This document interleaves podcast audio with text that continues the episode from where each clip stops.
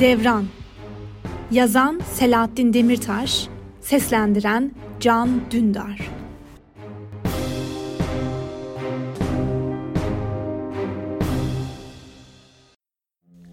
Baran'ın Beşiği Bebek ağlayınca Şevin bitkin, yarı uykulu bir halde mırıldandı. Ferit, sen bak biraz da sallasan uyur belki. Ferit'in gözüne uyku girmiyordu zaten. Tamam sen kalkma dedi karısına. Kalın yün yorganın altından yavaşça çıktı. Çıkınca da odanın çoktan buz kestiğini anladı. Yorganın altında zor bela ısınabiliyorlardı. Yatağın öbür tarafına gidip beşiğin yanına yere oturdu. Karısı uykuya dalmak üzereydi. Şş, şş, şş diye mırıldanarak sallamaya başladı beşiği. Acıkmış galiba Şevin dedi karısına. Şevin güçlükle gözlerini araladı. Daha yeni emzirdim Ferit. Meme tutmadı. Ver hadi ver bakayım yine dedi. Ferit bebeğin üzerindeki kalın örtüleri kaldırıp dikkatlice kucağına aldı. Susar gibi oldu biraz. Yanağına kocaman bir öpücük kondurup Şevin'e uzattı. Öpme, öpme, iyice uyandıracaksın çocuğu dedi Şevin kızarak. Sırtını yastığa dayayıp yorganın altında bebeği emzirmeye başladı. Ferit odun sobasının yanına gidip kapağını açtı. İçinde bir avuç köz kalmıştı.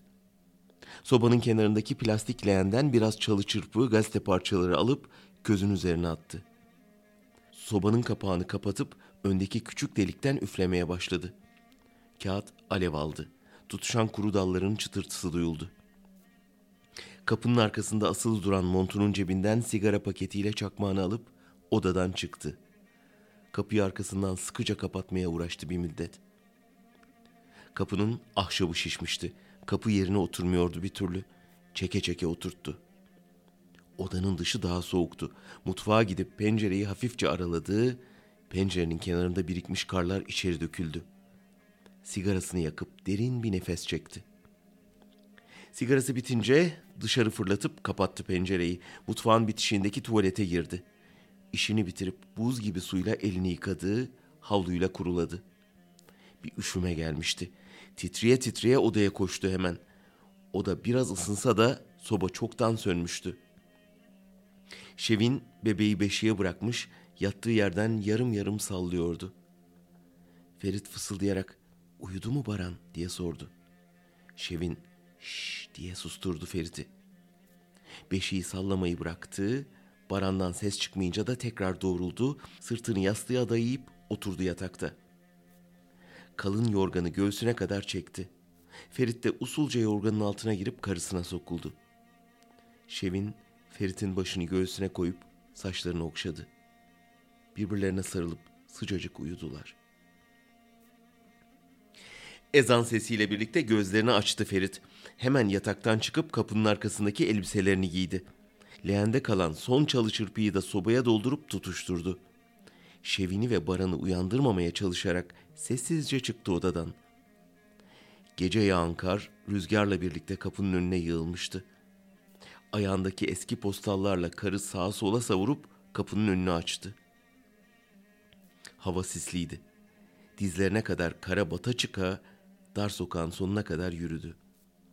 Köşedeki küçük mescitten içeri girip önce abdest aldı, sonra da sabah namazını kıldı. Hoca sobayı yakmış, mescidi ısıtmıştı. Namazı bitince Ferit'in kemikleri ısınmıştı. Dua edip kalktı. Yürüyüp ana caddeye çıktı. Tek tük insan vardı caddede. Bir iki dükkan dışında iş yerleri kapalıydı. On dakika kadar yürüyüp Bağlar dört yol kavşağına geldi. Kavşağın köşesinde kaldırımda bekleyen beş altı kişi vardı. Ferit selam verip onların yanına dikildi. Hepsi de elleri ceplerinde, durdukları yerde sağa sola hareket ederek ısınmaya çalışıyordu. Tümünün elbiseleri eski püsküydü. Ferit'inki gibi. Kendi aralarında kısa cümlelerle sohbet ediyorlardı. Konuşurken ağızlarından buhar çıkıyordu. Hava tam aydınlanmamıştı. Sokak lambalarının loş sarı ışığı sislerin arasından güçlükle görünüyordu.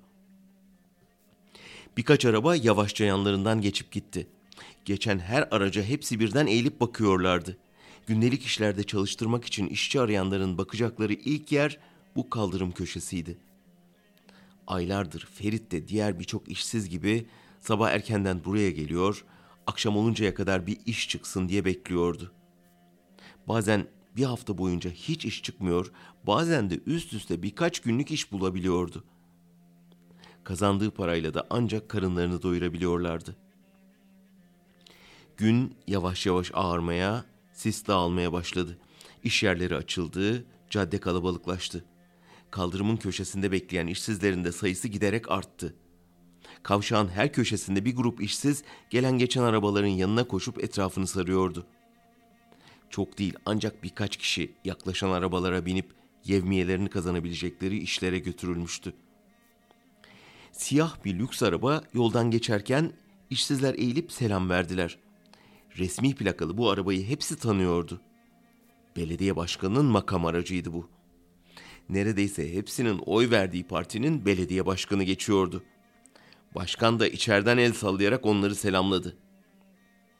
İşsizlerden yaşlıca olanı makam aracının arkasından Serçeva Başkan, Oğur be, cığıte jiger ha maşallah dedi gülerek. Yani gözüm üstüne başkan uğurlar olsun, yerin de sıcaktır ha maşallah. Diğerleri de güldüler başlarını sallayarak. Ferit biraz ısınmak için caddenin karşısındaki çay ocağına gitti. Çay söyleyip boş bir kürsüsüne oturduğu küçük çay ocağının odun sobası gürül gürül yanıyordu. Kendisi gibi iş arayan 15-20 kişi doldurmuştu bütün kürsüleri. Ferit birkaç kişiyle selamlaşıp sıcak çayını yudumladı. Aylardır her gün aynı ıstırabı yaşıyor olmaktan bunalmıştı artık. İş bulmak için çalmadığı kapı kalmamış, çıkış yolunu bir türlü bulamamıştı. Üç yıl önce Şevin'le evlendiklerinde bir iplik fabrikasında çalışıyordu. Bir yıl önce de Baran doğmuştu. Maaşı çok iyi olmasa da geçinebiliyorlardı. İşten arta kalan zamanlarında da bütün gençlik yıllarında yaptığı gibi parti çalışmalarına katılıyordu. Her gün yanlarından geçen belediye başkanının 3 yıl önceki seçim kampanyasında canla başla çalıştığını hatırlayınca acı acı gülümsedi. Çalıştığı fabrika kapanmış ve işsiz kalmıştı Ferit. Çalışırken bir kenara koydukları 3-5 kuruş da iki ay yetmişti onlara. Kirayı ödeyemeyince evden çıkmak zorunda kalmışlar. Şimdi oturdukları tek odalı kömürlükten bozma yere sığınmışlardı. Buraya bile aylık 200 lira kira veriyorlardı ki bazı aylar onu bile ödeyemiyordu. Doğru düzgün bir iş bulana kadar her gün gelip bu köşede beklemeye başlamıştı. Yazın yine iyi kötü inşaat işleri çıkıyordu ama kış gelince beter olmuştu her şey. Bazı günler cebinde tek kuruş olmadan eve gitmek zorunda kalıyordu. Çok çaresiz kaldığı günlerde partiye uğruyor, arkadaşlarından borç para alıyordu. Onların da çoğu yoksuldu zaten. Kimseye yükü olmak istemiyordu. Bir iki kez belediyede işe girme konusu açılınca kestirip atmıştı Ferit. Yaza kadar idare edebilseler sonrası kolaydı. Önemli olan bu kışı atlatmaktı. Baran çok küçüktü. Bir yaşını bile doldurmamıştı. En çok da ona kahroluyordu. Kazandığı her kuruşla önce Baran'ın sütünü, mamasını alıp geriye bir şey kalırsa kendi ihtiyaçlarını karşılıyorlardı. Şevin'le severek evlenmişlerdi. Yoksulluğa, işsizliğe ve onca eksikliğe rağmen ses etmiyor, ona destek oluyor, hiçbir şeyi dert etmiyordu Şevin. Baran olmasa o da çalışmak istiyordu. İkisinin de aileleri zar zor geçinebilen insanlardı. Şevin'in ailesi birkaç defa gelip birlikte kalmaları için ısrar etmişti, kabul etmemişlerdi. Biliyorlardı ki onların dertleri zaten kendilerine yetiyordu. Bu kışı çıkaralım Allah büyüktür diyordu içinden Ferit. Çayından kalan son yudumu da içip tekrar kaldırımın köşesine gitti. Kavşağın bütün köşelerine göz gezdirip Gıyasettin abiyi aradı. Parti çalışmalarından tanırdı Gıyasettin'i. Yaşına rağmen gençlerden daha cevval çalışırdı partide. 90'lı yılların başında köyü yakılınca Kulp'tan Diyarbakır'a göç etmek zorunda kalmış, geldiği günden beri de siyasi mücadeleden geri durmamıştı. 3-5 defa gözaltına alınmış, bir müddette cezaevinde yatmıştı. Yazları ailecek Çukurova'ya mevsimlik işçi olarak giderlerdi. Yaz boyunca çoluk çocuk bütün aile çalışır, kışın geçinebilecekleri kadar para kazanmaya çabalarlardı. Gıyasettin'in ailesi de kalabalıktı. Yazın kazandıkları yetmezdi. Bu yüzden kışları o da yevmiye için Bağlar ilçesinin dört yol kavşağında iş beklerdi. Ferit söz almıştı. Bu yaz beraber gideceklerdi Çukurova'ya. Baran artık Çukurova sıcağına dayanabilirdi. Yoksa ta geçen yazdan birlikte gideceklerdi. Gıyasettin abiyi görüp bunu tekrar hatırlatmak, Enikon'u laflamak istiyordu. Öğlene kadar ne bir işe çıkabildi ne de Gıyasettin'i bulabildi. Sağa sola sordu, gören olmamıştı. Karnını doyurmak için eve giderken köşedeki fırından akşam ve ertesi sabah için dört ekmek aldı. Bakkaldan da biraz peynir, zeytin ve helva alıp bir poşete koydurdu. Sokağın girişindeki çöp konteynerinin üstünde birkaç boş karton kutu vardı. Sobada yakmak için onları da aldı. Eve girdiğinde Şevin yere oturmuş Baran'ı dizlerinde sallayıp uyutmaya çalışıyordu. Baran yavru bir kedi gibi mırıldanarak annesinin ninni sesine eşlik ediyor, yavaş yavaş uykuya dalıyordu. Ferit beraberinde getirdiği kartonları dışarıda yırtıp parçalara ayırdı, sobayı kartonla doldurup tutuşturdu. Birkaç dakika sonra içerinin soğuğu kırıldı. Şevin'le Ferit sobanın kenarına serdikleri sofrada peynir, zeytin, helvadan ibaret öğlen yemeklerini yediler. Beşiğinde uyuyan Baran'ı uyandırmamak için fısıldayarak sohbet ediyorlardı. Bu karlı, soğuk kış gününde yaz hayalleri kuruyorlardı. Yaz tatilini değil, yazın çalışmak için gidecekleri mevsimlik işi, Çukurova'yı konuşuyorlardı. Yemeğini yiyip hemen iş bekleyeceği köşeye kısmetinin peşine gitti Ferit. Akşama doğru hava kararmak üzereyken karşı köşede gördü Gıyasettin abi. Hemen koştu yanına. Tokalaşıp selamlaştılar. Bir ev taşıma işi çıkmış, evden doğruca işe gitmiş, yeni dönmüştü Gıyasettin. Ayaküstü sohbet edip hal hatır sordular karşılıklı. Ferit konuyu açtı hemen. Bu yaz kesinlikle onlarla Çukurova'ya gitmek istiyordu. Tamam dedi Gıyasettin. Tıpkı daha önce söylediği gibi. Ona göre ayarlama yapacağım siz de gelirsiniz diye ekledi. Sevinçten gözleri parladı Ferit'in. Bu yoklukta birkaç ay sonrası içinde olsa en azından iş bulabilmiş olmak rahatlattı onu. Hele bu kış bir geçsindi, gerisi kolaydı. Tam vedalaşıp ayrılacakken bugün işe çıkabildin mi diye sordu Gıyasettin. Ferit yüzünü buluşturup yok diyebildi ancak. Gıyasettin cebinden paraları çıkarıp o gün kazandığının bir kısmını Ferit'e uzattı. Al dedi. Barana süt alırsın. Ferit'in gözleri doldu. Boğazının kuruduğunu hissetti. Yutkunarak sağ ol Gıyasettin abi senin de bekleyenin çok dedi. Gıyasettin hiç ikiletmeden parayı Ferit'in montunun cebine soktu. Açlıktan ölmeyiz ya dedi gülerek. O kış çetin geçti Diyarbakır'da. İnadına her zamankinden daha fazla kar yağdı fakirlerin üstüne. Kıt kanaat geçinip yaza çıktılar. Ferit, Şevin ve Baran. Yaz gelince inşaat işleri de açıldı ama Ferit'in aklı Çukurova'daydı. Orada azıcık da olsa para biriktirebilseler en azından kışın bu kadar çaresiz aç bir ilaç kalmazlardı. Belki daimi bir iş aramak için fırsatı da oluyordu o zaman. Çünkü yoksulluk yoksulluğu besliyor, suya battıkça ağırlaşan paçavra misali dibe doğru gittikçe çıkış imkansızlaşıyordu. Bu bir kader değildi elbette. Bir yandan ekmeğinin peşinden koşacak, bir yandan siyasi mücadelesine devam edecek ve gün gelecek mutlaka ama mutlaka bu sömürü ve işgal düzeni değişecekti. Buna yürekten inanıyordu Ferit. Yatak, yastık, kapkacak ve baranın beşiğiyle ana caddenin kenarında kaldırımda bekliyorlardı. Gıyasettin abi minibüsüyle gelip alacaktı onları. Az sonra beyaz Ford Transit minibüs yanaşıp yanlarında durunca ön kapıdan Gıyasettin indi. Gelip tokalaştı Ferit ve Şevin'le.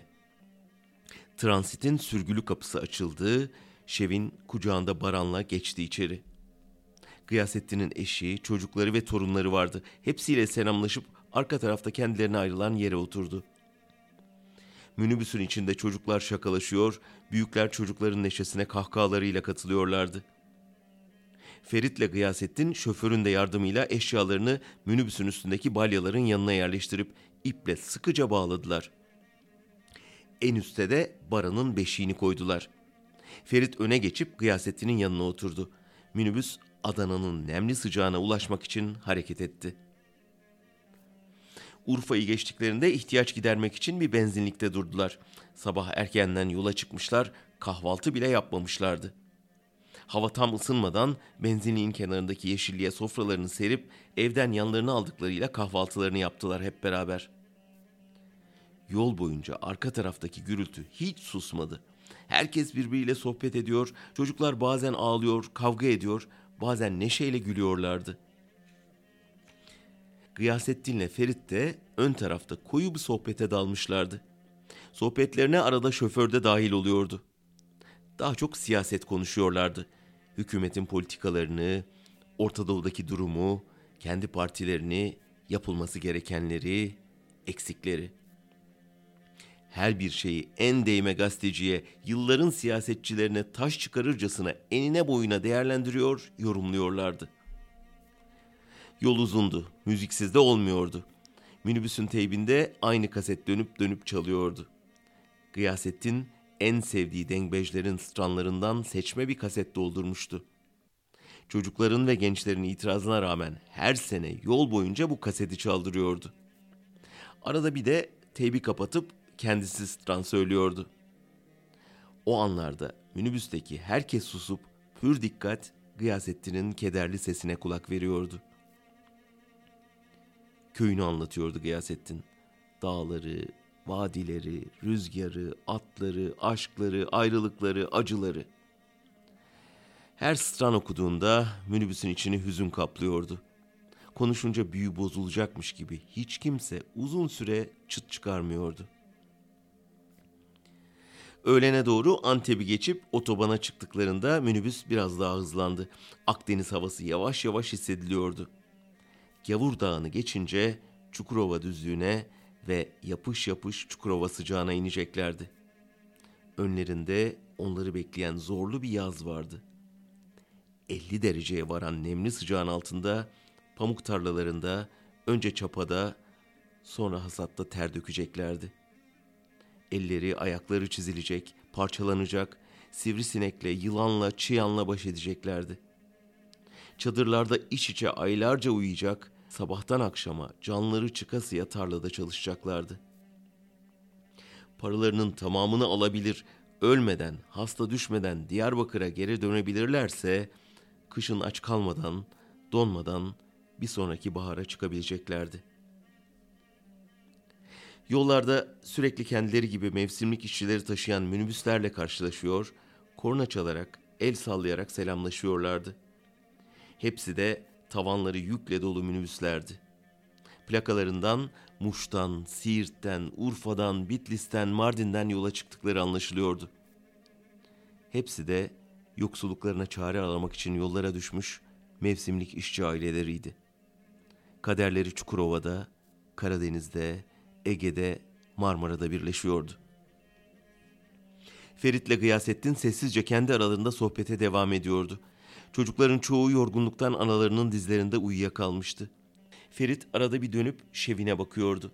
Gözleriyle birbirlerine gülümsüyorlardı birkaç saniyeliğine. Anasının kucağında uyuyan Baran'a da bakıyordu sevgiyle. Gavur Dağı'ndan aşağıya, Çukurova düzlüğüne indiklerinde nemli hava, orman kokusu minibüsün içine dolmaya başlamıştı. Şoförde de hafif bir yorgunluk hissediliyordu.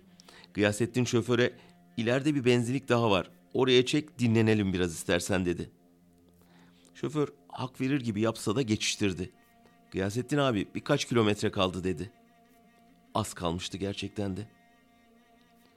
Bu sırada otobanın karşı şeridinden bir tır hızla bariyerlere çarpıp toz duman içerisinde kendilerine doğru sürüklenmeye başladı. Gözlerinin önünde aniden cereyan eden bu feci kaza karşısında Ferit ve Gıyasettin bağırmaya başladılar. Şoför de tehlikeyi hemen fark edince frene asılıp direksiyonu sağa kırmış, üstlerine doğru gelen tırdan kurtulmaya çalışmıştı. Ani fren ve savrulma nedeniyle feryat figandı ortalık. Herkes bir yerlere tutunmaya çalışırken analarının kucağında uyuyan çocuklar yere savrulmuştu. Şevin de Baran'ı bırakmamak için onunla birlikte öne doğru düşenler arasındaydı. Minibüs kaymaya, sağa sola yalpalamaya devam ediyordu. Şoför yolun sağına bariyerlere kadar gitmeyi başarsa da yan dönüp üstlerine gelen tırdan kaçamadı. Tırın kasası büyük bir hızla minibüse çarptı, sonra da üstüne devrildi.